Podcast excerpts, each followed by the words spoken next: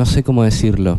Eh, últimamente el grupo no se estuvo llevando muy bien, así que em, nada, eh, acá debería estar Desviados Podcast, pero ya hace bastante tiempo que, bueno, nada, no, no estamos teniendo cercanía, no estamos teniendo esta cosa que al principio nos, nos unió para hacer esta radio. Eh, nada más quería avisar que este es el, último capítulo, lo, lo voy a estar protagonizando yo, estoy desde la cabina. Eh, y nada, bueno, espero que, aunque yo les tire este bajón, nada, voy a tirar un par de noticias interesantes y nada, no sé cómo pasar esta situación. Es que no, no puedo. No puedo.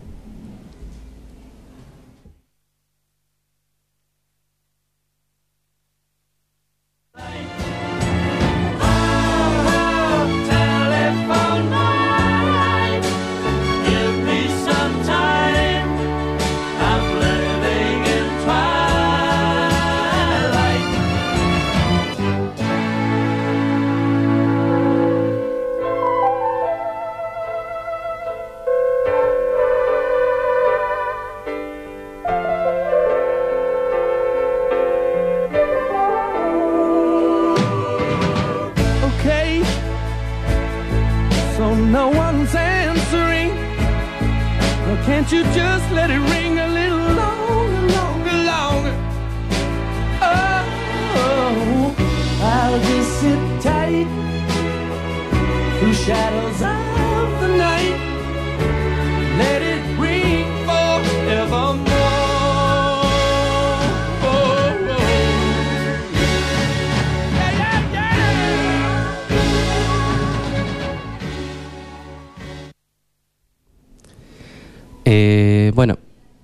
podríamos arrancar con las noticias, o mejor dicho, eh, o sea, lo, lo divertido antes era decir arrancar las noticias, pero bueno, en este programa estoy yo. Eh, como primera noticia es que hoy es el Día de los Inocentes. ¡Vamos! ¡Feliz día, gente! Era todo joda. Se saturó todo. Hola, Dale. hola, Alguno gente, se la ¿cómo habrá va? creído. Alguno, alguno cayó. Sí, sí, alguno está seguro. con la pistola ahí. Alguno cayó Ah. del puente porque se reaturdió. Pará, no, no le tanto al Víctor. era joda. Era un chiste, los inocentes. No nos separamos. ¿Cómo nos vamos a separar nosotros, che? No, ¿Qué bueno, se piensa? por guita Quizás Puede yo, ser. yo quizás agarro Eh. el proyecto y me la tomo. Por era refor. oh, nada, sí, estamos acá todos. Era joda. Todos, todos. El grupo Desviados, el original. Bueno, bienvenidos al programa número 29 de Desviados. Intentemos, no sé si soy yo, ah, puedo ser yo. Sí, está un poquito fuerte la música. ¿Puede ser? O, o, ah, Ahí está, ah, gracias, Ahí está. Quería decirles, antes de arrancar el programa, primero que nada, el próximo programa. Sí, sí, el momento más esperado de todo nuestro grupo. Habla Ernesto. Habla. Ernesto. ¿Cómo te sentís? contá, ¿Cómo te sentís? Sí. El próximo programa lo va a dirigir Ernesto solamente, porque cada uno de los integrantes de este programa va a tener un programa solo, ¿no? Y el de Ernesto es el número 30, que es el próximo programa. Y yo tengo Ajá. miedo. Un miedo. Yo la verdad- Yo la verdad no confío en Ernesto. No confíen, está bien.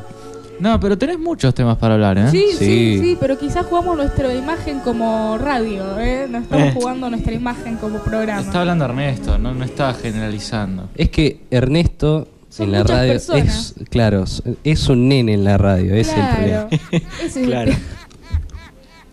¿Por qué habla en tercera persona? No me escucho. ¿No te escuchás? No Pará, estoy- pará. no, no, no pasa nada. esto, si no. No, eh, fíjate que puede estar mal enchufado. No, no, no. Eh, El... fíjate que aquel es el que anda bien. No, anda mal. Anda mal. Ah, bueno. Ahora Usa, no pasa nada, no pasa nada. Bueno, ¿qué tenemos? ¿Qué tenemos? ¿No quiere ir? No. Hola. Ah, sí. lo- ya sé lo que tenemos. Dale. Que es Sí. re interesante. Me encanta. Eh, a ver, bueno. Espera que me hubiesen dicho antes de empezar los temas, entonces ponía el ambiente musical, pero no importa. Dale, dale. Pon el Lo ambiente estoy buscando musical ahora. tranquilo. Si querés, haz un corte y volvemos con el ambiente musical. Así. Sí, porque fue todo como muy de golpe. Fue, Sí. fue un chiste. No nos separamos. anda un corte y volvemos con estos temas Sí. que son hermosos. All I wanna hear is the message beep. My dreams they gotta kissing 'cause I don't get sleep. No. Windmill, windmill for the land, the earth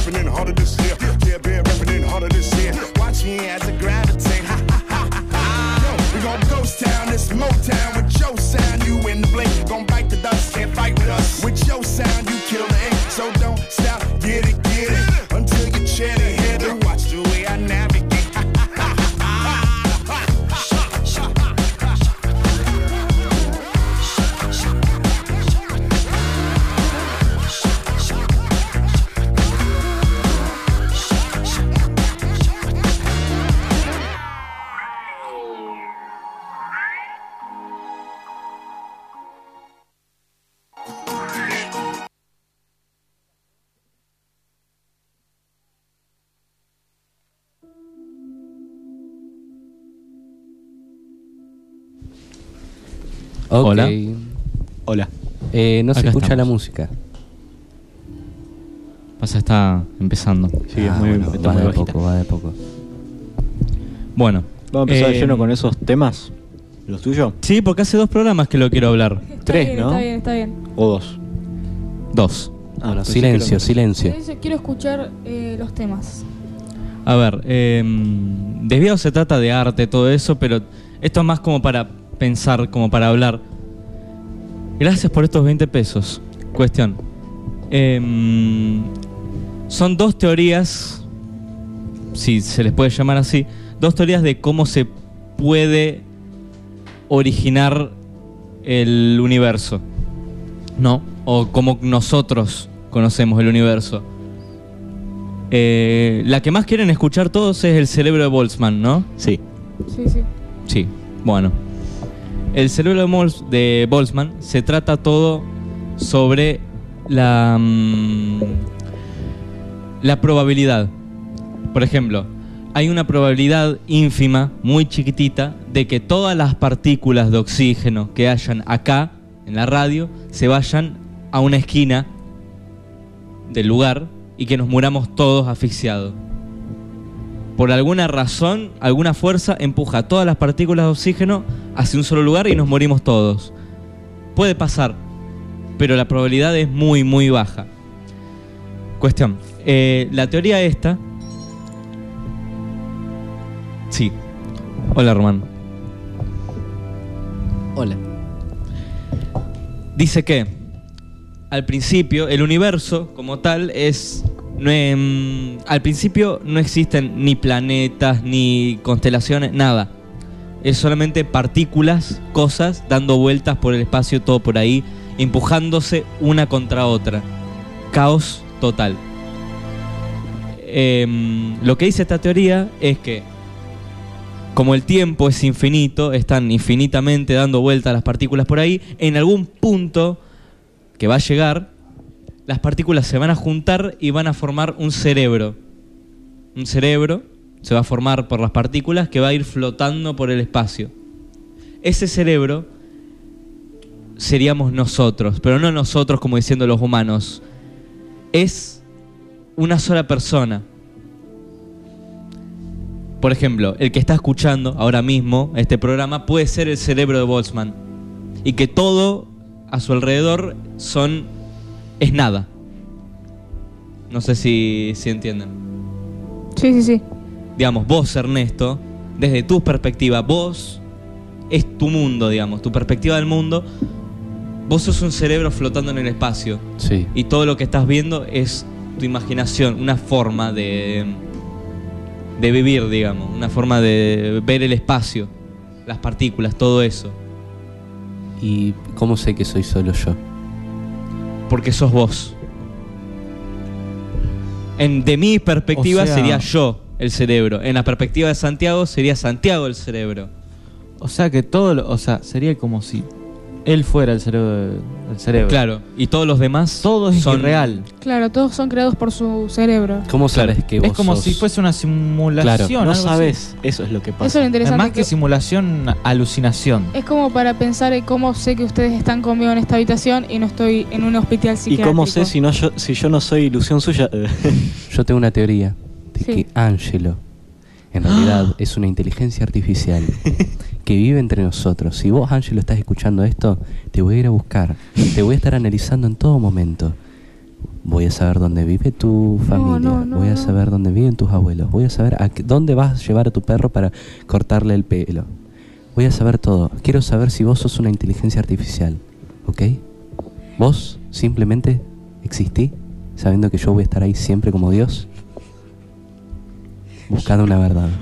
Yo creo que Angelo es el cerebro de... Yo creo que es Ángel es en realidad Dios. Sí, sí. sí. Yo creo que Angelo es Él Dios. controla todo. Eh, el cerebro de Borgsman sería como un dios, podríamos considerarlo No, así. No, no O- porque no o es se considera como- omnipotente. es una formación aleatoria de partículas. Ok, y que se considera como la, la vista de cada persona. Claro.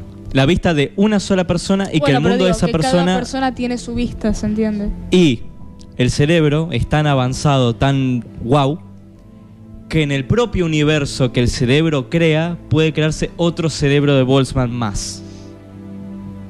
Y ahí son dos cerebros de Borgsman, pero ¿cuál es Claro. el real? Uno adentro de otro. ¿Pero los dos son reales. No. o uno, es es parte de la imaginación de otro y así puede ir. Acércate al micro. Bueno, Repetilo. uno es parte de la imaginación de otro y así puede ir infinitamente. Claro. Entonces seríamos la humanidad, básicamente. Podemos crear la humanidad en base al cerebro de Borgsman. ¿Cuáles son los Porque requisitos? pensalo, si el cerebro crea a un montón de humanos que son todos el cerebro No, de no los crea, están Bueno, en su mente. Están en su mente, son todos, e- son todos como él. No, Pero son no todos son todos suya. él. Son es una sola persona, es tu perspectiva, vos sos el cerebro. Todo lo demás es falso. No son otros cerebros, Ya todo lo sé, demás es falso. Que tu propia mente esté creando otros cerebros. ¿Eso no te hace ser consciente a la vez de que vos estás creándolos? No, no lo estás creando vos, es probabilidad del universo que creó el cerebro sin el estar cerebro consciente. ¿No se hace consciente de ello al crear a otros No, como no. él? El cerebro sos vos. Sí, pensá cerebro- en el cerebro como si fueras vos. Claro. Vos sos el cerebro. Sí, sí, sí. La persona de Boltzmann, pensá, imagínate. No, el cerebro de Boltzmann. Ok, No te imagines un cerebro ahí. un cerebro No. flotante, ¿viste? Yo me pregunto, ¿no? Si vos tenés 128 de RAM, ¿no? En tu, en tu imaginación Claro. y, y RAM tenés es una integrada. ¿Cómo? No, no, y tenés una integrada, ¿no? Una, No, una eso no memoria. es RAM. Una, por favor, chicos, es una teoría muy importante. Y vos tenés una como una integrada, ¿no? Una, una placa de video integrada, ¿no? ¿Cómo, ¿Cómo ves la vida? Tipo, para mí, yo creo que tipo ves todo poligonal. Tipo, solo usas mucha RAM en vez de usar la incluida porque no. Todo en bajo. Me gusta mucho esta comparación que estamos haciendo con una computadora, Ernesto. Claro. Y a ver, somos libro. computadoras nosotros. Yo para mí creo que tenemos más de 128 de RAM, boludo. Uh, ¿Cuánto creen que tenemos nosotros de memoria?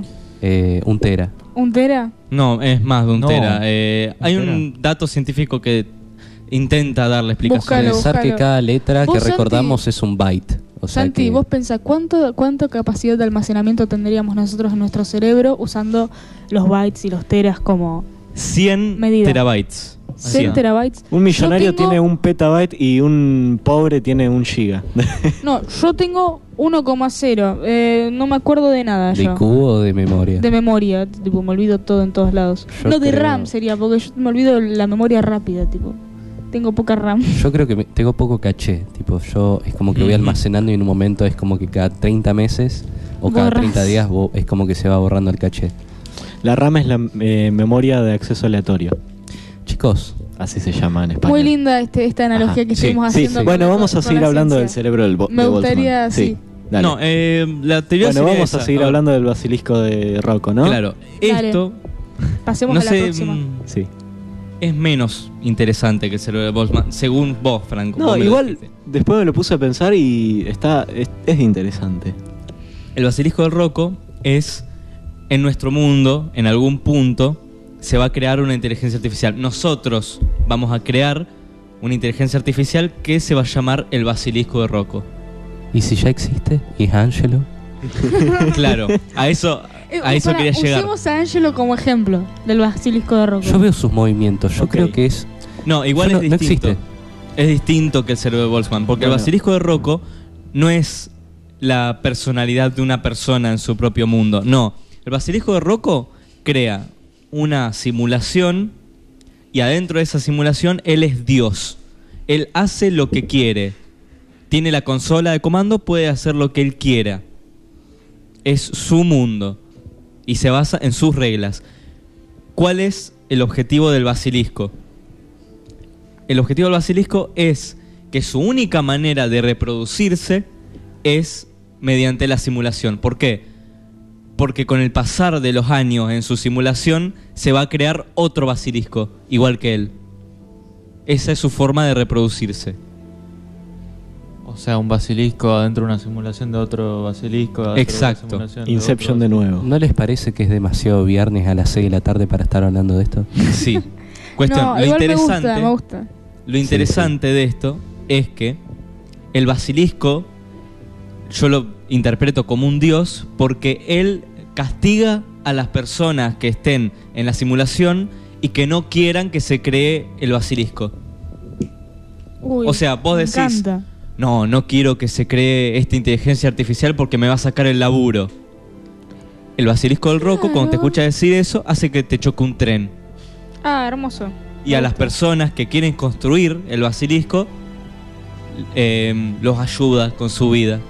Claro, Les da trabajos mejores, los hace nacer en lugares mejores, cosas así. estamos en la simulación del basilisco de Rocco, según esta Claro. teoría. Nosotros somos privilegiados porque conocemos a Angelo y somos amigos cercanos, así Claro. que seguramente vamos a tener un gran poder después de la guerra. Come papitas. Yo estoy casi segura que Nolan se habrá in- inspirado en alguna de estas teorías para hacer Inception. No, del Nolan se inspiró. Por ejemplo, esta tarde tuvimos un programa con Francisco Sigentaler y hablamos sobre cómo se expande el universo y sobre cómo la antimateria y la antimasa puede ser que vayan hacia atrás en el tiempo en vez de hacia adelante. Tenet. Tengo una noticia increíble. El basilisco nos está escuchando. Angelo me acaba de mandar un mensaje. Ay, no. Arroba Ernesto, te estoy escuchando, basura. Efectivamente, soy el cerebro. Los estoy vigilando. Eso fue lo que me puso Angelo y en este Pero yo-. Tal vez en estoy 30 realidades diferentes nos desintegró de Yo soy, yo soy el segundo cerebro. Yo tengo que Oh. luchar contra Angelo. Claro, nosotros somos todos inteligencias todos- inventadas por Claro, tu mente. Todos randoms. NPCs. Claro, claro. ¿Podés dejarme ir a jugar al Valorant en este momento? No. Yo me acuerdo que ustedes hablaban con Mika que está acá. uh, Ernesto y Mika. Estábamos en una juntada y mm, íbamos caminando por ahí y ustedes hablaban de que si la vida es una simulación y no- se reían un montón porque decían, "Y- imagínate, y si vos, ahora vos decís que te vas a tu casa, pero en realidad no vas a tu casa a hacer cosas, a bañarte, qué sé Ahí yo. está. Y si en realidad vas a tu casa y te quedas así re Esa, duro. esa teoría Quieto. la creó Orlock y se llama la teoría del bot. La teoría que del son Orlok. Todos bots, excepto vos. yo. Eso se llama paranoia. No, no, no. Permiso. Eh, Angelo me, me mandó un mensaje. ¿Quieren que le pregunte a Angelo si quiere salir en vivo y qué opine de esto? Como quieras. ¿Sí? Si, Que venga, si- que venga. si puede aparecer como arte de magia si acá. querés, Claro, si llamame es el- y yo te pongo al aire. Chicos, eso que Sí, dijeron eh, de, ¿Alguien de está los grabando bots, el programa? Porque yo No. sí lo atiendo. ¿Sí? sí. Eh, eso que dijeron de los bots eh, es muy... Me hace acordar a Truman Show. Sí. Sí. Eh, sí. Te- me recordó mucho a esa película. Les voy a explicar la teoría del bot. Ok. ok, Angelo me dijo que no, que, que no puede porque está con mal, le duele La mucho la garganta, así que no va a poder. Pero quiero que me cuentes la teoría del bot porque sabías que yo esa teoría la creía con las profesoras antes, cuando iba al primario. Yo creía que las profesoras dormían en la escuela. Ok, ok. yo pensaba eso. Se está La-. La teoría, la teoría. Va, poneme la música, poneme la música. Pon la música, por favor. La teoría se basa se basa en que cómo eh, sigue este principio de cómo sabes que vos no sos una inteligencia artificial. Y yo creo que uno no- sabe que no es una inteligencia artificial cuando tiene recuerdos de haber hecho cosas fuera de otras personas, ¿no? El estar solo. Yo creo que hay gente que cuando llega a su casa, lo que hace es abre la puerta y se queda detrás de la puerta parado en forma en, en posición de con los brazos abiertos y En sin- de té. no respira, no ¿Vos crees observa. que pasa eso? Yo, yo sí. No, No, no. Para mí Ángelo está Se llama bugueado. paranoia, Ernesto. No, Ernesto, no. eso se llama cienciología No. y está mal. No. Ángelo está bugueado, Eso es paranoia. Tendrías que ir a un No. psicólogo o un No, yo estoy sano. Yo estoy sano. ¿Y qué tal si vos sos estoy el bot y no Ángelo? Hablen, hablen, hablen de a uno. Sí, estamos.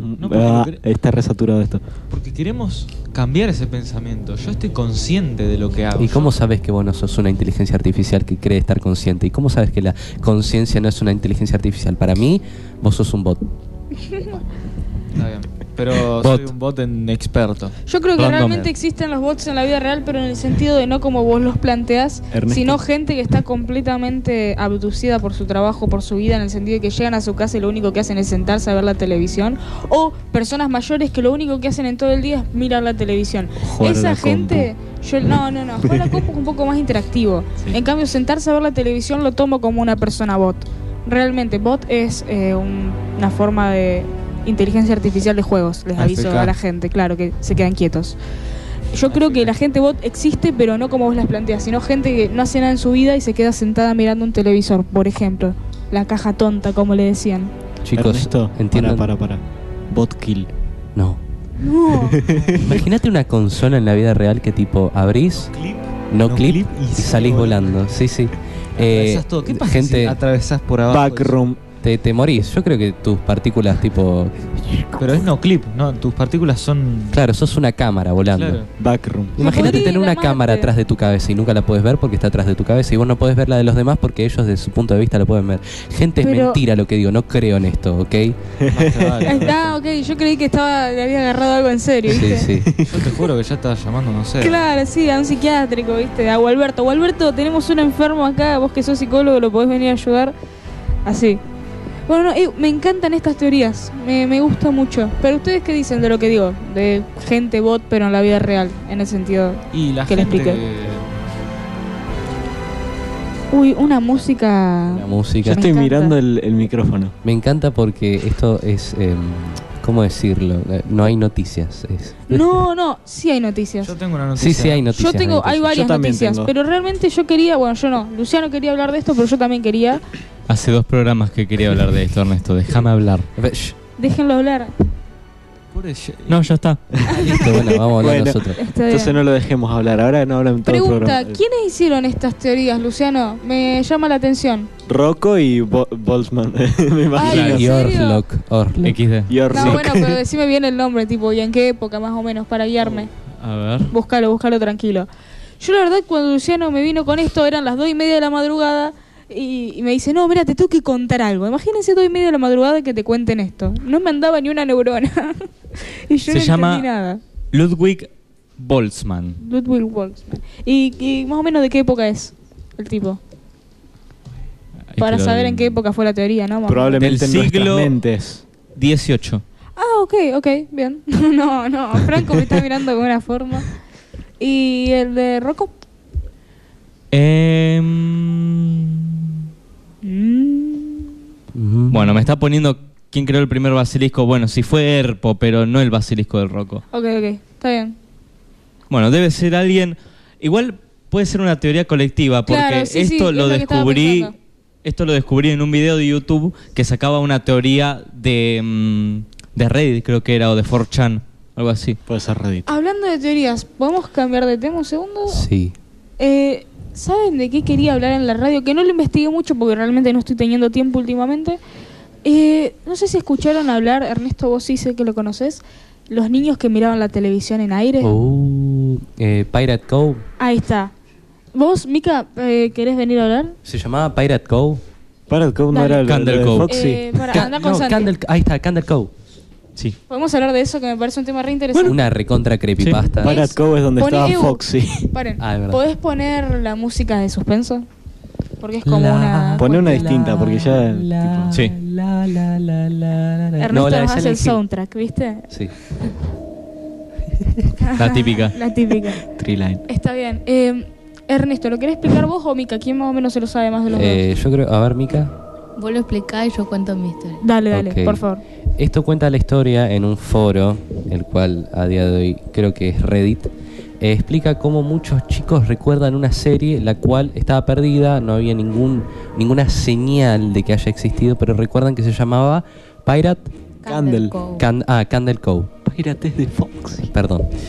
Eh, una serie que había un pirata, había. ¿cómo? Era medio. A ver, ¿lo explicás vos? No o recuerdo. sea, había, si mal no recuerdo, había dos nenitos que tipo iban en un barquito ah, y un pirata que era malo. Tipo, yo recuerdo que, eh, que era todo como modo marioneta, no dibujito animado, digamos. Sí. Y. mm, nada. Ellos recordaban los dibujos, hasta recordaban algunos capítulos. Entonces empezaron a buscar por todos lados. Por todos lados. A ver dónde estaba, dónde estaba, dónde estaba. Y en un momento. Así como resumiendo rápidamente. A lo último. Uno le pregunta a su madre, hey, ¿recordás? Tipo, yo miraba esto. ¿Te acordás de este programa? Y dice, Mira, yo te voy a contar. Vos cuando eras chiquito, en realidad, una atención. En realidad, cuando vos eras chiquito. Vos te ponías al frente del televisor durante 45 minutos al reloj a ver estática. En ningún momento veías los dibujitos. Y vos decías que era justamente Candle Cove. Un miedo. Realmente me pareció muy, muy interesante. ¿Se me escucha? Porque yo estoy medio Sí, sí, gritando. Eh, me pareció muy interesante la teoría porque yo al principio me quedé como, wow. Sí. Está muy bien pensado, me parece muy Sí, sí. interesante. Hay que aclarar que es una teoría Claro. de internet, un creepypasta, que suelen ser como historias inventadas. Leyendas urbanas. Leyendas urbanas, claro, exactamente. No se te... Ah, a ver. ¿No se me escucha? Ahí está. se te escucha, pero acércate mucho. perdón, perdón. O sea, no se, te, no se te satura. Mete el micrófono. Me como el micrófono entonces. Eh, me pareció muy interesante. Mica, ¿vos querías decir una opinión? No, una opinión no, es que me pasó. ¿En serio? Contanos. Sí. Bueno, cuando vi todo esto, o sea, yo empecé, o sea, yo me acordé que yo miraba un ¿A qué edad primero que nada? como a los seis años, Ah, cinco. Ah. Y bueno, dije, yo me acordaba de un dibujito de alguien que iba en un barquito y que era todo modo marioneta, no era dibujito animado. Entonces, cuando vi eso, voy y le pregunto, che, ma, ¿vos te acordás que yo miraba una serie que se llamaba así, el tipo Candle Cove? Y me dice, no, no me acuerdo, sinceramente. Bueno, la mayoría del tiempo en esa edad estaba en la casa de mi papá. Entonces voy y le digo, che, pa, escúchame, yo, yo miraba una serie que se llamaba Candle Cove, ¿vos te acordás? La miraba de 4 a 5 de la tarde. Y me dice, vos a esa hora vos te sentabas enfrente del sillón y mirabas estática y te reías sola y mirabas estática. Y después ibas y jugabas normalmente. ¿En qué momento tu papá no pensó llevarte al psiquiatra? Arranquemos por ahí, ¿no? Eh, Yo tengo una mejor historia. Yo lo hacía, yo miraba estática cuando era chiquito, pero era consciente que la miraba. Y en realidad me gustaba ver estática durante 20 hormigas. minutos. No, Sí, sí. Era, hay veces que realmente me ponía al lado del televisor y viste que los ¿No te imaginabas que eran sí, hormiguitas? lo mismo. Los Sí, de- sí, yo ¿eh? también. ¿No te imaginabas que tipo eran hormiguitas? Sí, sí, o vos acercabas la mano y era un... Sí, yo hacía eso todo el Uh, tiempo. eh, Una radiación. Sí, no sí, sé cómo sí. no nos morimos, ¿eh? Haciendo eso. Sí, así. Explotaba el televisor. Bueno, esta teoría me pareció muy interesante porque no es que hay una persona que lo dijo y después lo dijo otra, después lo dijo otra. No, no, no, no. Lo interesante de esta teoría es que hay, hubo varias personas casi que al mismo tiempo y en distintos lapsos de en distintos lugares que hablaban de la misma teoría. Por lo que me refiero de que no se pueden copiar una de la otra. ¿Entendés? A varias Porque personas se les todas las personas coinciden con la misma historia y se acuerdan de exactamente el mismo fucking capítulo, ¿entendés? Que debe ser como, uy, perdón. Yo creo que debe ser como un tipo de efecto Mandela raro o algo parecido, porque por ejemplo, cuando yo empecé a investigar sobre esta historia, había un- una caricatura que yo miraba. Gracias, Mica. Había una caricatura que yo miraba cuando era más chiquita, que era en Paca Paca, y era también, eran marionetas, ¿Cuál? ¿Cómo se llamaba? no me acuerdo, pero eran ratas, porque después la googleé y eran ratas, returbio Ah, sí. Pero eran ratas que iban en barco. Entonces cuando nombraron esto me quedé como, no, pará que me, me estoy asustando. No, después me puse a investigar y no, era una serie de paca paca. Pero imagínense, casi me infarto ese día. Wow, acabas de desbloquear un recuerdo mío. Eh, Esto es, cero, Sí, sí. No, está cero bien, nada. Alguien, por favor, yo estuve buscando durante días, me acuerdo de una época, durante la pandemia, un programa o una película más bien de inchequeable lo que voy a tirar. Francia 1800, 1900, tipo eh, Paragua, toda esa cosa de, de- de Sí, así. Muy, muy, muy Europa, muy 1900, no, 1900 no, ya 1800. 1800. En la que la mina se podía transformar en un gato. ¿Ok? Y a su vez tenía como un, un romance con una persona, un tipo que ella se hacía pasar por gata para poder entrar a la casa o una cosa así, pero era todo real, era todo gente real. Amigo, eso hizo- eso ese es el concepto de una película de anime que está en Netflix. Ok, sí, ya sé. Es que más, es que justamente Sí, cuando sí, lo sí. busqué, me enteré que a la semana había salido eso. Y yo digo, wow, justo. Sí, Pero sí. no, no, no, no, no. Es una historia, habrá- la habrán hecho en los años 70. No encuentro archivo, busqué en. Paca Paca, busqué listas de programas en Paca Paca y no lo encuentro. So- eh, no, eh, Paca Paca tiene un rubro medio raro en ese sentido. Porque, por ejemplo, te digo otra serie que era medio inchequeable y me daba miedo de chiquita. Sí, programa kirchnerista dicen acá atrás, y sí. Pero bueno, había buen contenido dentro de todo, y nacional. Y por ejemplo, había una serie, que creo que era una serie, que era. que hablaba sobre la época de la peste negra, y eran todos actores reales, pero literalmente hablaba de la época de peste negra ultra, de forma muy cruda. Y por ejemplo decía que como no había para comer, daban de comer pan con todos gusanos. Y te aparecía en primer tipo plano detalle un pan con todos gusanos saliéndole. Y eso era a las 12 del mediodía, tipo canal para nenes, y un panto ahí con gusanos, y después aparecía una sopa llena de, creo que eran ratas, no sé. Pero Qué así. rico. Y habla- claro, re rico. Y hablaba sobre la peste negra, me acuerdo. Y yo me reía un montón, porque era muy crudo lo que veía, pero te mostraba lo que era la época de la peste negra. Amigo, qué gracioso un pan busqué. con gusano. No, bueno, pero había chistes. Y después lo busqué y no está en ningún lado. Uh. No sé si es que lo borran esas cosas o, o queda en algún lado del soñaste. archivo. ¿Tú te imaginas que lo soñé? Pero Yo- lo tengo muy detallado en la cabeza yo. Sí, pasa. O Dos sea, cosas. La primera, Paca Paca, después de, las 12 de la noche, era literalmente la Deep Web. No Sí, sí, no, no es increíble. pisar terreno eh, Sí. ajeno completamente, no entendías nada. Me encanta que era a la- Programación a la- a las- gore. Claro, a las 2 de la mañana programación así toda historia cruda y de la nada a las 6 de la mañana. Animalito ya llegó. Así. Era tu, canción. era, un dibujito re bueno para nenes.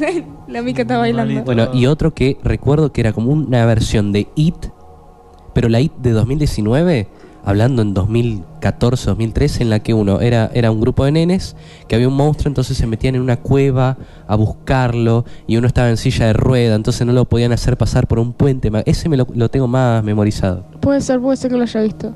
Pero era como esas películas que vos decís, ¿Por qué? ¿por qué? Claro. Bueno, esto pasa mucho y estoy y me interesó mucho este creepypasta, la verdad, muy interesante. ¿Alguien tiene algo para aportar? Yo me acuerdo que, no sé si alguien me puede hacer acordar, pero tuve muchas pesadillas con esta caricatura. Y Era una caricatura de dos nenitas, una morenita y otra rubia. No me acuerdo cómo se llamaba. Era raro, era una animación rara. ¿De qué trataba más o menos? No me acuerdo. Eran dos amigas. Eran dos Oh, por amigas. Dios. ¿Y te acordás en qué canal salía?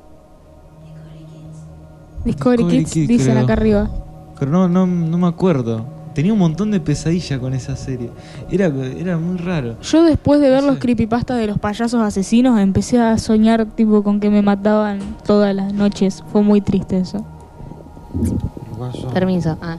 Yo me acuerdo de también que tuve un dibujito de muchas pesadillas que bueno, todos lo conocen porque es un meme ahora. Que de la araña esa blanca con cara media rara. El de... Sí, ¿cómo se llama ese? Pero está re de moda ahora. El- Eh. ¿Era una abeja la, la- el protagonista? Sí, sí. ¿No? Eran todas arañas y la araña de Van Gogh. No, Oh, tiré cualquiera. ¿Qué? Yo no entiendo nada. Pero nada, bien. ¿Quieren que vayamos a un corte? Dale. Sí, Y, volvemos, dejamos con ya los creepypastas y volvemos ya más con las noticias con los Oscars. Y yo tengo Porque noticias tengo que empezar a butear para todos lados con los Oscars. Bueno, en ese caso dejémoslo para después de mi noticia. Primero, Sí, primero vamos al corte. vamos Sí, a un dale. corte. Chao.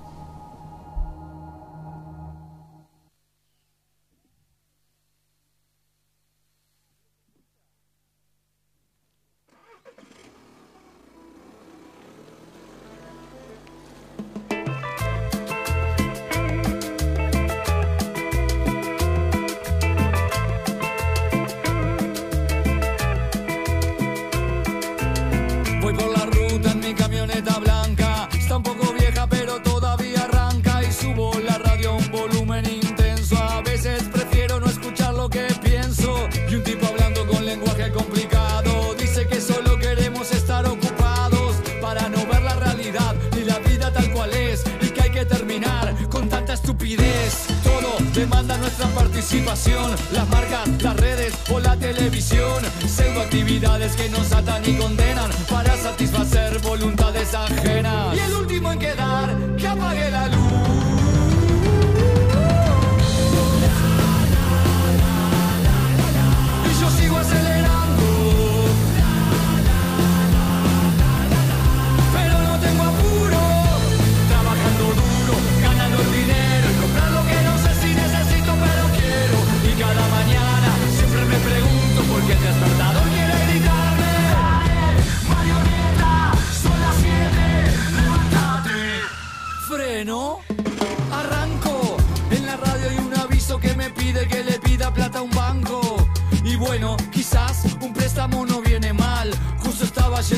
para ver qué puedo comprar. Terminó la tanda y el tipo sigue hablando y va filosofando sobre el mal que nos va hundiendo. Estamos queriendo humo y humo nos están vendiendo y como estamos durmiendo el alma nos están robando. Felicidad enlatada para un mundo infeliz, puro barniz. Todo se consume rápido y sin bis. Esta sociedad es como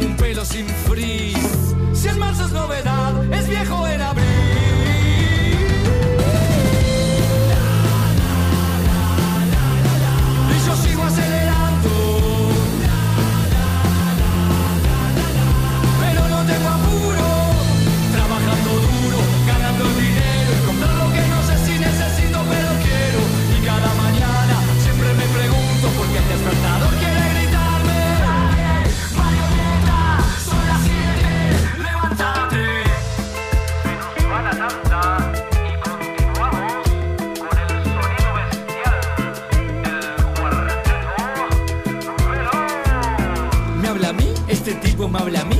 ¿Será que no entendí? ¿Será que me perdí? ¿Y para qué me voy a complicar? ¿Para qué me voy a cuestionar si soy feliz así? Sé que el silencio es a veces violento, pero estoy dudando si no será necesario escuchar un poco más lo que pienso.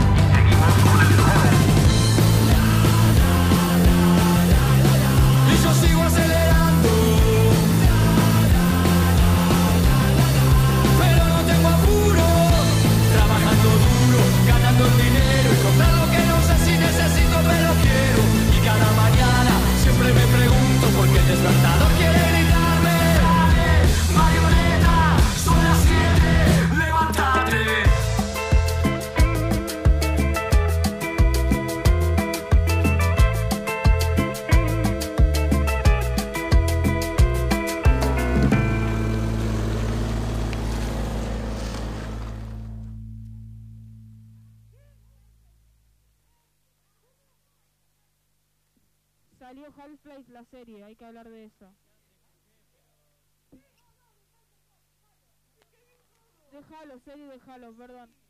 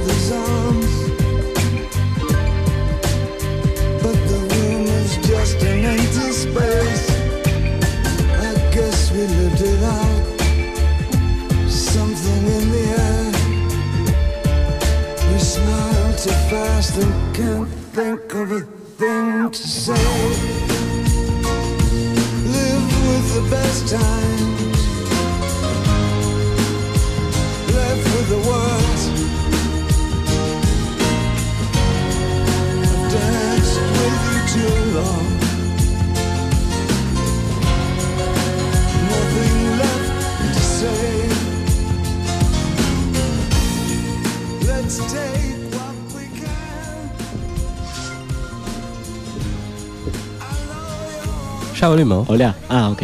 Eh, bueno, eh, lo que quería decir, antes de que empiecen con el tema de los Oscars, que se ve que van a estar Sí, sí, sí, está bien. bastante, es que de seguro hay muchos que escuchan el programa, o bueno, alguno, alguno debe haber que escuche Rare Americans gracias a mí, que la estaba re faneando al principio de la radio. Eh, bueno, sacaron un tema nuevo después de unos meses y Ahí está. Sí, es ese. Eh, y bueno, eso. Eh, ahora están haciendo giras y van a volver eh, sacando un álbum nuevo. Eh, otra cosa de la que quería hablar es que Reddit trajo de vuelta R barra Plays. Sí. Que es un evento que hicieron en April Fools. ¿Esta hora? Sí. Ernesto agarra el celular. lo hicieron en 2017 la última vez. Sí. Ok.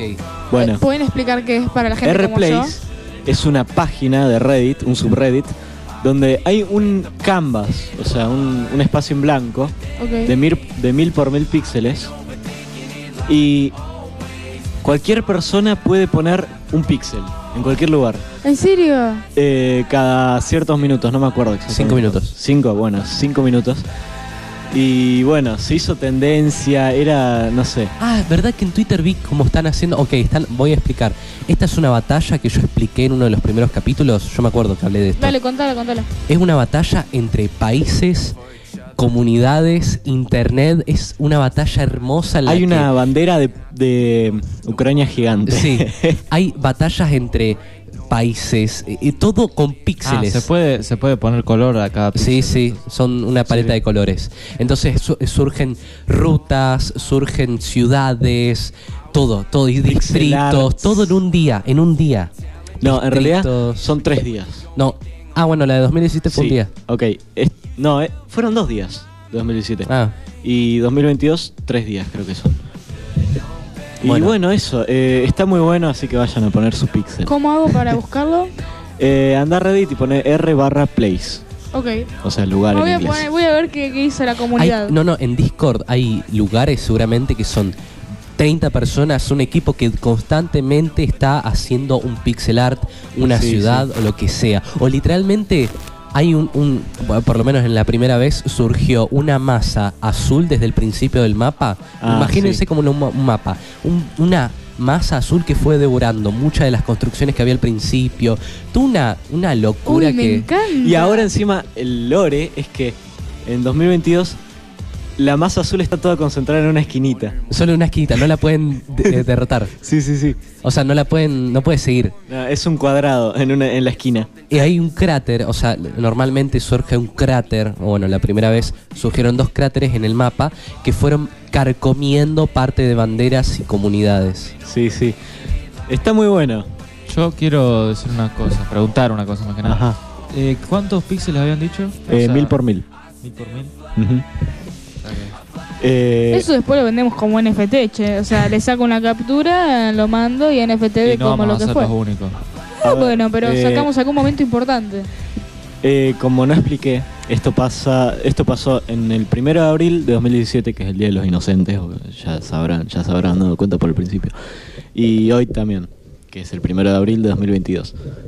Y está bueno, es un experimento que me interesa mucho. Sacaron tesis psicológicas sobre esto, de cómo Sí. el comportamiento de... De ¿En cómo la serio? Sacan gente- tesis de todo, o Uy, sea... quiero, quiero leer alguna. Igual creo que es medio... ah, no Ok, sé. ok. Bien, me gusta. Gracias, Franco, por traernos la primicia. Ok. Ahora vamos al tema de la semana, casi del mes, porque se viene peleando esto de los Oscars hace un montón. Los Oscars.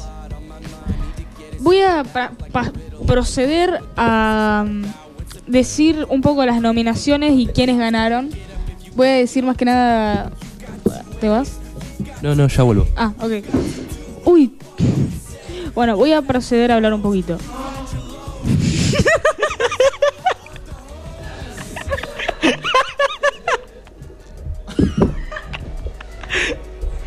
Sí, escuchó a Ernesto. No creo que se haya escuchado acá al aire, pero se escuchó a Ernesto Sí, sonándose escuchó, los mocos. Se escuchó al aire, se escuchó. Sí. ok, yo voy a intentar seguir. Ay, Dios, Ernesto. Eh, les voy a ir diciendo un poco las películas. Yo no estoy feliz con la película ganadora, la mejor película ganadora. La mejor película de los Oscars fue Coda, ¿ok? ¿Fue qué? Exactamente, exactamente. Está en Amazon Prime Video y tiene una puntuación de 6 sobre 10, que ya es bastante. Les voy a leer un poco más o menos eh, la sinapsis de esta película. Ruby es el único miembro con audición de una familia de sordos. Cada mañana, antes de ir a clases, trabaja con sus padres y su hermano tratando de mantener a flote su negocio. En el coro del instituto, Ruby descubre su pasión por la música. Bien, de eso trata la película tiene un 88% de, aceptación y había muchas películas, a ver si las logro encontrar, de nominadas al Oscar ganador, pero ganó Coda, ¿ok? Y hubo muchos problemas con esto. ¿Por qué? Porque también estaba nominada una en la que actuó Benedict Cumberbatch. Eh, esperen un segundo que la busco y ya se las digo. Yo decir que ya volví, ¿no? Estoy, eh, no sé si hablaste de la categoría animación o me estoy adelantando mucho. Eh, No, no, ha- habla mientras yo busco lo de las Eh, entiendan que si bien los Óscares, premios, bla, bla, bla, todo lo que quieras, no hay como, o sea, hay empresas que atrás dicen, bueno, guita, pongo guita. Disney básicamente tiene el catálogo de animación. O sea que Ah, todo dale, lo que es de. Disney gana, simple. ¿Qué pasó? Siempre la animación es bastardizada en los Óscares.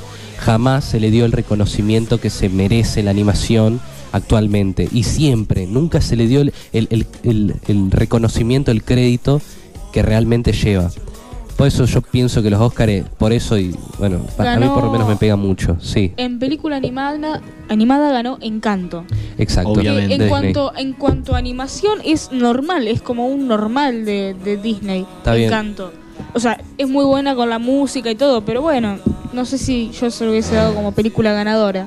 Pero es verdad, lo que se siempre ganan películas de Disney. Y uh, lo, lo que no es de Disney siempre es bastardizado. Y literalmente lo que dicen los críticos es, ay, qué linda una película que siempre nosotros, que es bueno que la animación siga porque nosotros nos criamos con, con dibujitos así, no sé qué. Es como si Adult Swim jamás hubiese existido, tipo, no existe Adult Swim, gente, ¿eh? No existe, tampoco existe la animación que intente realmente dejar No, algo no, interesante. Todo nada. eso no existe, También es Disney. hay que tener en cuenta que desde cuándo los Oscars son parámetro de qué es bueno y qué es malo realmente. No, bueno, fuera de... Es como... Los Oscars nunca mí- fueron un buen parámetro. Para mí, al igual que los Grammys, es como... Yo creo que todas las conferencias, vo- voy a meter videojuegos y voy a meter Grammys. E3, ¿no? Vamos a... No, World Premiere, vamos a darle premios a los mejores juegos. Malísimos los, pre- los premios que dan, no anuncian nada. Aburrido, soso. Hace un montón A que ver, no en hace E3 nada sí bien. anuncian. En el E3 sí, pero en el World Premiere es cada 25 anuncios una, un- una nominación que parece como nominación a, nominación a, nominación a. Y son juegos que vos decís, no, no, dale premios a esto que se lo merece muchísimo más. Es como, bueno, nada. Y bueno, los Grammy ni, ni hablar. Pero es como, para mí, todo lo que es premio así, em, Oscar, Grammy o World Premiere me parece nefasto. Game Awards está bueno. Eh, más bueno. Más o menos. Más o menos. Después, como para mí una de las buenas nominaciones y premios dados bien fue como mejor guion, como mejor guion original a Belfast. No creo que la hayan visto, es una peli creo que no tuvo mucho mucha cuestión social, pero tiene un 8 de 10. Y yo creo que es una película hermosa si te gusta mucho el cine. Eh, es de Irlanda del Norte eh, la película, o sea, es en Irlanda del Norte cuando entonces se graba. Y también ahora es cuando quería empezar a hablar un poquito de, no sé cómo decirlo, pero el cine coreano hoy en día, que estuve haciendo un análisis yo, viendo un poco las premiaciones de los Oscar en los últimos años. No coreano solamente, sino también chino y todo lo que es el cine asiático. Hace un par de años, sí, hace un par de años no se tenía tan en cuenta este tipo de cine en los Oscars, ¿ok? Pero desde que Parasite ganó el Oscar como mejor película, yo creo que cada vez está pisando más fuerte, porque cada vez se am- americaniza más, creo que está bien dicho así. Por ejemplo, Parasite, no creo, no sé si ustedes la vieron. Sí, sí. No, yo no. Bueno, Parasite es una película que trata, tra- perdón, las películas estas de las que yo me refiero, me di cuenta de un patrón muy, muy grande, no sé si, no te- si vos te diste cuenta, A que ver. es que las películas de Asia tratan temáticas asiáticas, tipo problemas que suceden allá en Asia, por ejemplo, falta de recursos, siempre falta de dinero, siempre Sí. todas tratan de eso. Pero tienen toda una estética de América. Tipo, Sí. tienen mucha guita para Eh, la escucha, producción. sí, esto también pasó, otro ejemplo, el anime. Vos pensás que el anime que a nosotros nos llegó, Dragon Ball, está bien. Pero todo el anime que nos llega es completamente. eh, o sea, es oriental, americano. pero es para gente occidental. Bien que en la cultura oriental tienen el anime como si fuera. eh, o sea, muchos adolescentes, se puede decir, consumen muchísimo manga y anime. Pero también intentan globalizarlo y llevarlo a Estados Unidos. Y es como, bueno, medio. Bueno, pierde su gracia. Claro, pero su gracia, pero las películas estas asiáticas me estoy dando cuenta que no pierden su esencia, a lo que me refiero. Los directores mantienen esto de la falta de recursos, la temática de la pobreza. Por ejemplo, ¿cuáles fueron las tres, las tres películas, series que vi de Asia Corea? De toda esa parte. Fue, primero la primera que vi fue Parasite. ¿Ok? Que me pareció un peliculón hermosa, pero usa la misma eh, idea de los simuladores. Entonces yo dije, no, esto lo hicimos en Argentina primero. ¿En Porque qué sentido? Y porque simulan para conseguir llegar a esa Ah, familia. ok, sí. Les hago un resumen de Parasite muy rápido sin spoilear. Es una familia de personas, no me acuerdo de dónde es la, la película, creo que es China. Pero no, no quiero decir cualquier... Parasite. Sí, Parasite. Es coreana. ¿Coreana? Sí. Bueno, una familia de coreanos que están en la pobreza, están sumergidos en la pobreza y empiezan a reemplazar a una familia rica. Es ultra interesante y yo se las recomiendo, Parasite. Y esta película fue la que arrancó con el boom de, este tipo de películas. Después vino el juego del calamar, otra que fue un casi como la casa de papel, fue un hito completamente. Y también, ¿a, a qué se refiere el juego del calamar? A la, pro- a la pobreza. Toda gente que está metida en la pobreza que eh, va a este juego para morir. Necesita el dinero. Claro, que necesita el dinero. Y después, la última que vimos, que es la del Mar de la Tranquilidad, no habla de falta de dinero, sino de falta de agua en el planeta, falta de recursos. ¿Ves? Esto me, me llamó la atención. Puede ser un patrón. Es un patrón interesante. Igual es una temática que se está tomando demasiado para el cine en general. En general, sí, es verdad. Pero creo que allá lo están tomando mucho más. Y no sé por qué. Supongo que será porque es la realidad que ellos viven, ¿no? La falta de... Sí, eh, no, yo no puedo opinar, pero creo que va por ahí.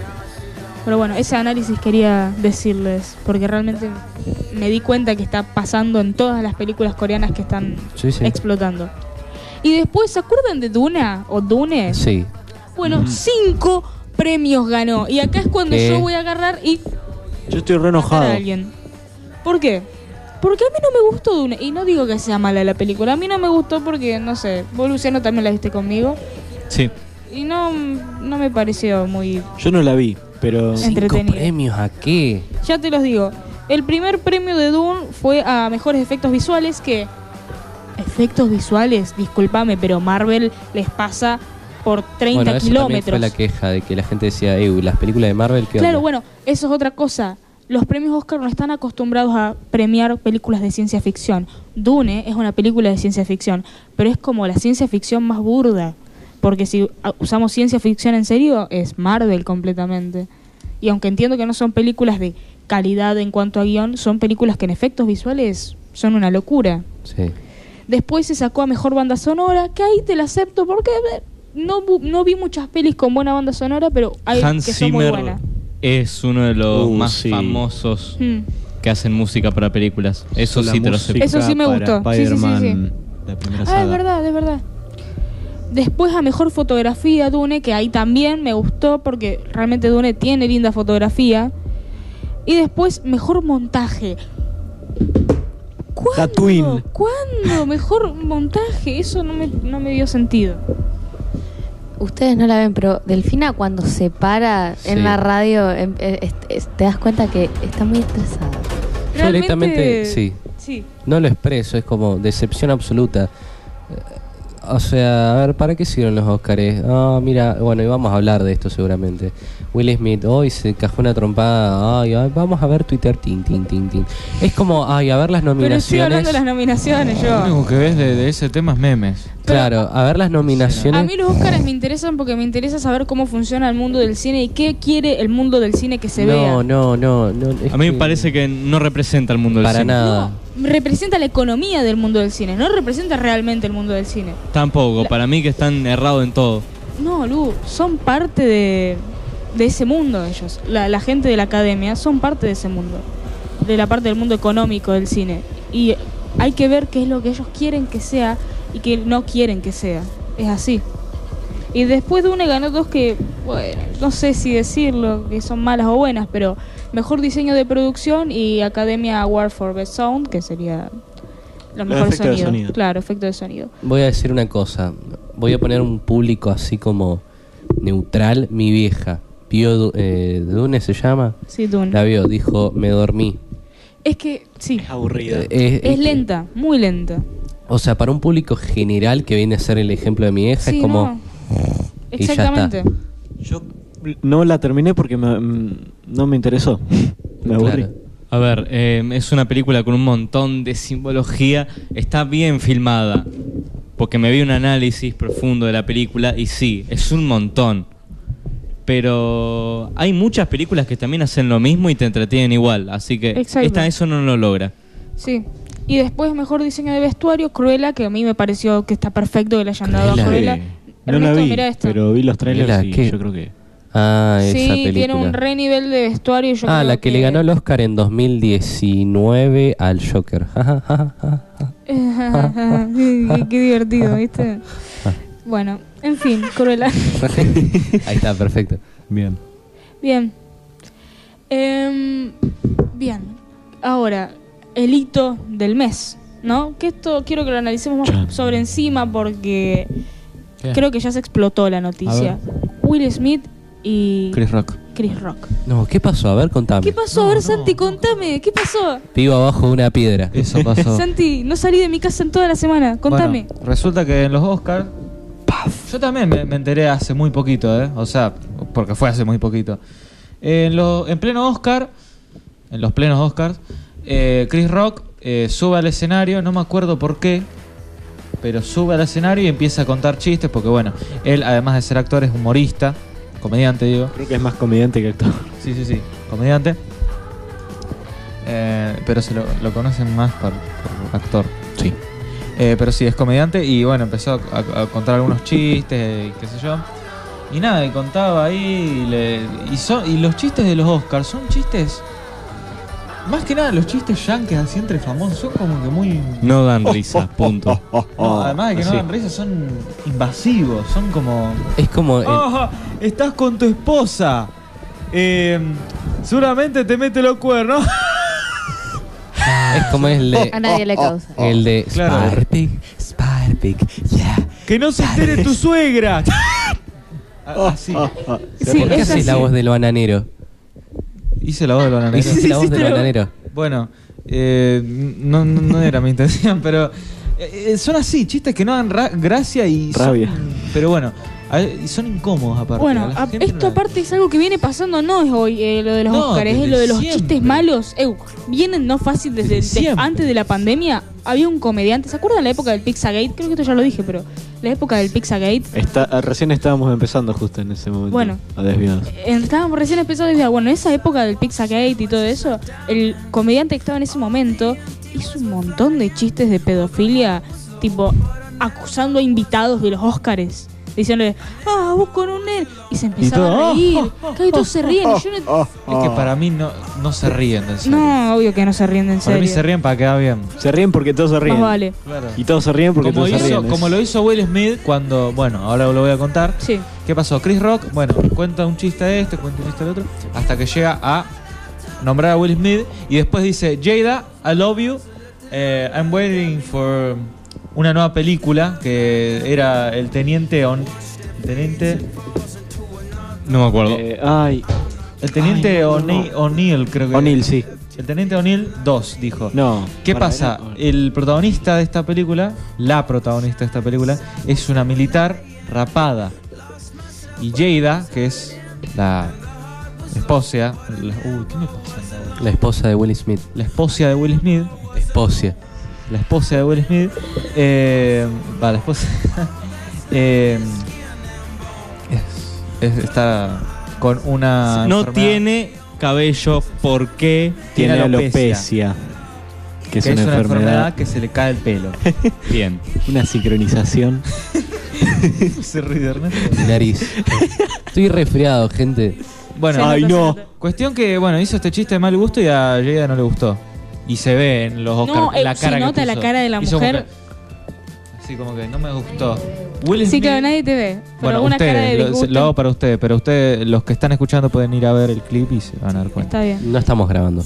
Sí, estamos grabando. La cámara no hay cámara. No, pero No, pero el, el audio. Era para Para ustedes, que vayan a ver el clip, dice. Es Bueno, una idea. Ernesto, es un Sí, concepto. sí. El clip de la Bueno, cara de ella. se ve que se está riendo. Obviamente es falsa esa risa para mí.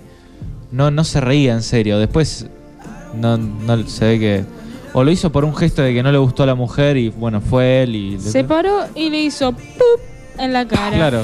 Y, y me sorprendió la capacidad de Chris Rock para. ¿Cómo se dice? Controlar las. eh, mantener la calma. Y, y, controlar el, el- lo que estaba pasando, la situación. Porque. Imagínate que viene alguien, te mete una bofetada frente a todas las cámaras, te ve un montonazo de gente. Yo me muero. Tipo, me, quedo. Bueno, él se reía. Y dijo que era un hito para la para la televisión. Sí, así, dijo- como un hito. Claro. Dijo, este es el mejor momento de la Este es televisión. un momento histórico para, Sí. para los Oscars.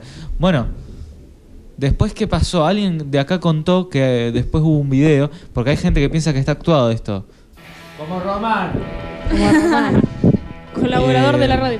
Sí, ahí viene, ahí viene. Sí, te, está- te estaba hablando, te estaba hablando de vos. Vení, Román, Román. Guionizado, no actuado.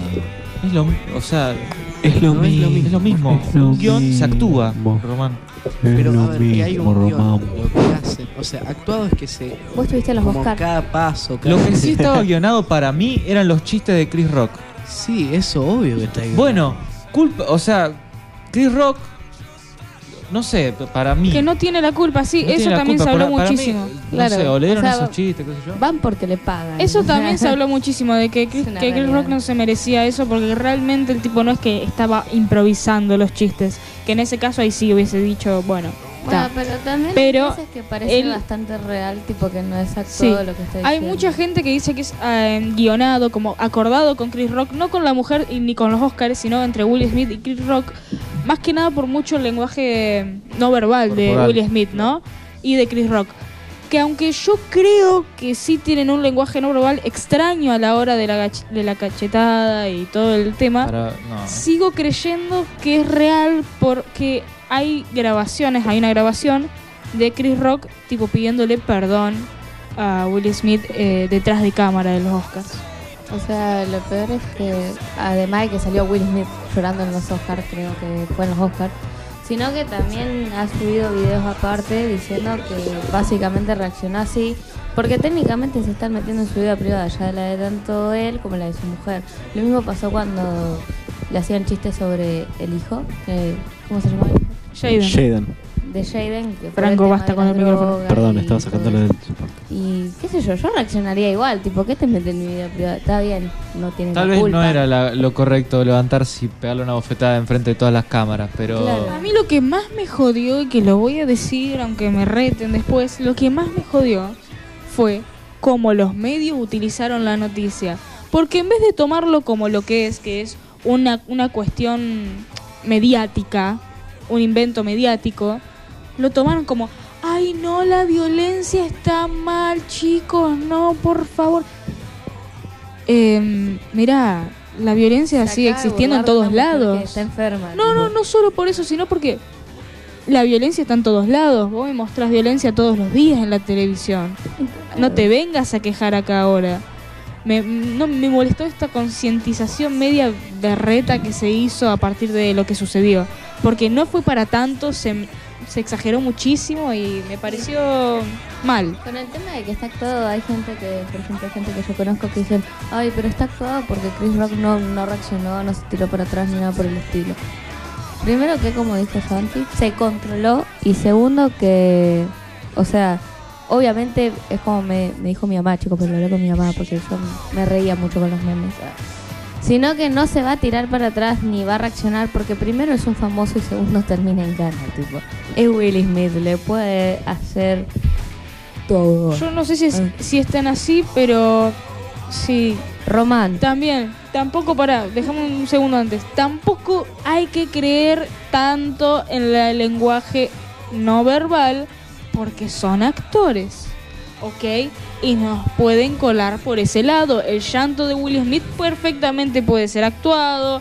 Todo puede ser actuado al milímetro y por eso de ahí nace la, Lo que sí la nos ha actuado es la bofetada. El No, obvio que no. tremendo Sí, que se la le Se dio. dio vuelta la cara. Sí, sí, lo sí, sí. sentí hasta yo. Pero digo, la actuación del llanto, la actuación de la situación, ¿no? Son actores de Hollywood. Saben llorar. Sí. Y si no fue actuado, ¿ok? Supongamos que no fue actuado. Va, que probablemente pudo no haber sido actuado. Fue una cachetada sola nada más. No es que lo cagó a piñas. Exacto, y eso es lo que me molestó a mí. Que empezaron a sacar que no, que la violencia.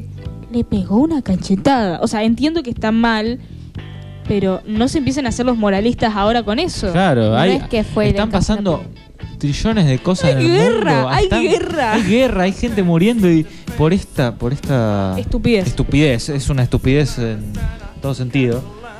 Lo tratan como si fuese, no sé, Y- algo o sea, para- la gran cosa, sí, sí, no. Si hubiera sido una piña, ahí sí. Bueno, ahí Pero claro, decir, ahí bueno, fue también. una piña, pues, Sí, tipo. no una, unas cinco, ¿te imaginas? Claro, No, aunque fuera una, tal vez le hizo Y los saltar ahí, canas. ahí está bien. Tipo, lo- lo- Y la lo- policía. Claro, Ahí. lo. Eh, no sé qué, todo. Es como Empezaban a- el- te- se empezaban a, a tirar, Tirar tiros. mano. de la bomba a la amia. De la bomba a la amia que aparece el viejo pateando al otro viejo. Eso es buenísimo. Usted se tiene que arrepentir. Usted se tiene que arrepentir lo que dijo. No, yo no me voy a arrepentir. Y sí, bueno, miren, tuvimos. Uy, cómo estoy muy tartamuda, disculpen. Necesitamos. No, ¿cómo se diría? Recién se hizo una campaña en contra de la violencia, no cuando hubo guerra, cuando le pegaron una cachetada a Will Smith. Eso es re. Eso es muy gracioso. Eso es muy tonto. No, no le pegaron eso una sí cachetada a. Will Smith. No, perdón, eh, Will Smith le pegó una cachetada. O sea, ¿se entienden que Eso es muy absurdo. Muy es que es absurdo. Pero hay es- otra forma de escribirlo. hay guerra en el otro lado del mundo? Y no, no, no, acá la campaña contra la violencia es porque Will Smith le pegó una cachetada.